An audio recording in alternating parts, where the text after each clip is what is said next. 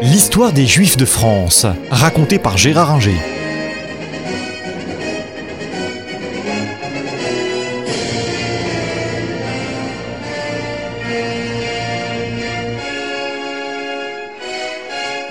L'arrivée de François Mitterrand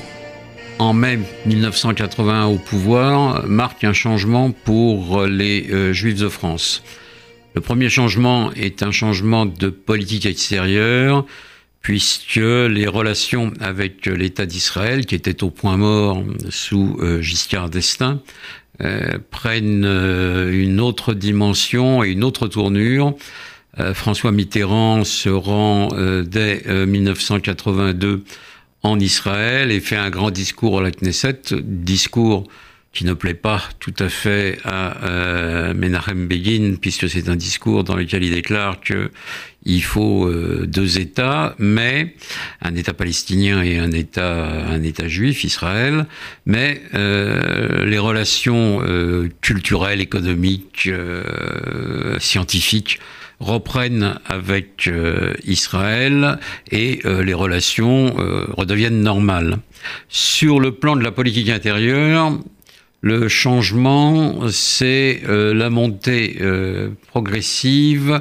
de Jean-Marie Le Pen dans les années 1980. Dès 1984, le Front National de Jean-Marie Le Pen au municipal euh, prend la ville de Dreux, euh, ou du moins fait un score important dans la ville de Dreux, euh, et, ensuite on voit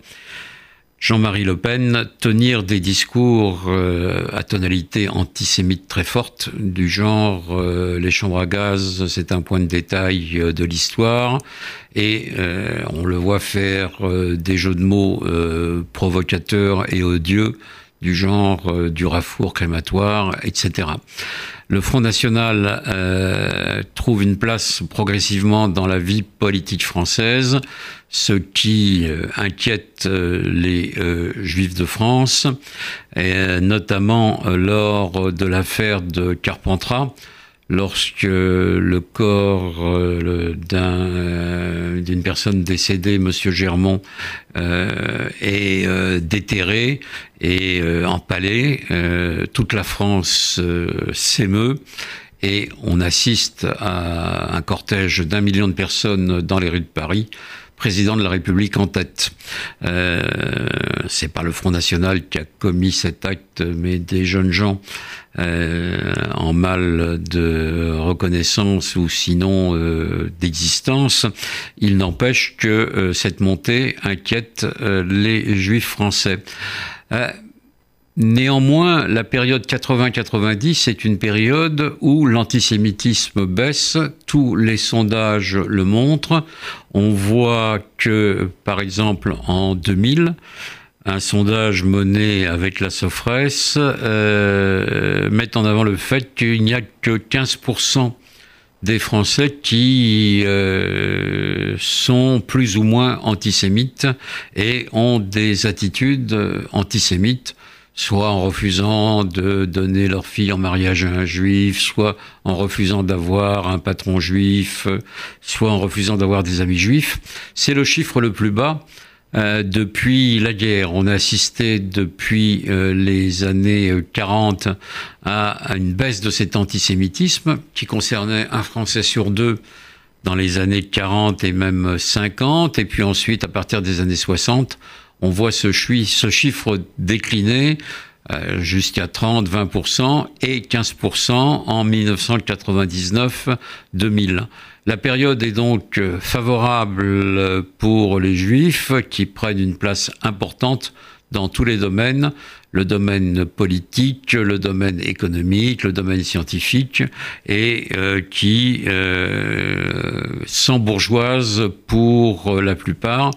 qu'il s'agisse des juifs euh, séfarades, euh, comme des juifs ashkénazes qui sont là depuis plus longtemps, les deux populations d'ailleurs ayant euh, de plus en plus tendance à se mêler. Cet embourgeoisement va se traduire par des voix qui vont aller de plus en plus vers la droite. Les Juifs de France ont voté majoritairement pour François Mitterrand en 1981, beaucoup étant de gauche, et les autres, ceux qui ne l'étaient euh, déjà plus, ont euh, voté aussi souvent pour Mitterrand par refus de Giscard d'Estaing qui euh, ne comprenait pas trop visiblement les préoccupations des Juifs de France et encore moins Israël. Et on assiste progressivement euh, à, un embourgeoisement et un vote de plus en plus droitier, un vote d'intérêt des juifs français euh, avec euh, une acquisition progressive de richesses. Donc le climat est favorable dans les années 80-90, il va changer à partir des années 2000.